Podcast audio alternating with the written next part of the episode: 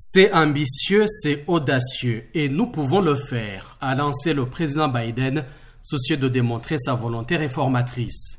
Cela permettra de créer l'économie la plus résistante, la plus forte et la plus innovante du monde, a-t-il ajouté, insistant sur la nécessité de gagner face à la Chine.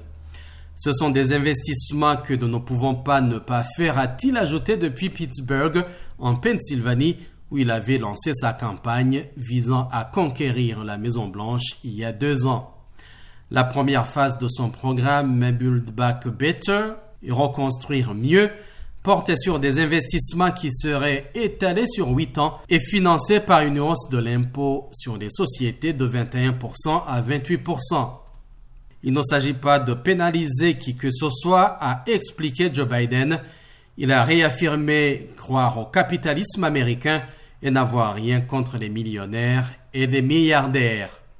Son plan prévoit en particulier d'injecter 620 milliards de dollars dans les transports, permettant de moderniser plus de 32 000 kilomètres de routes et autoroutes et de réparer quelques 10 000 ponts à travers les États-Unis.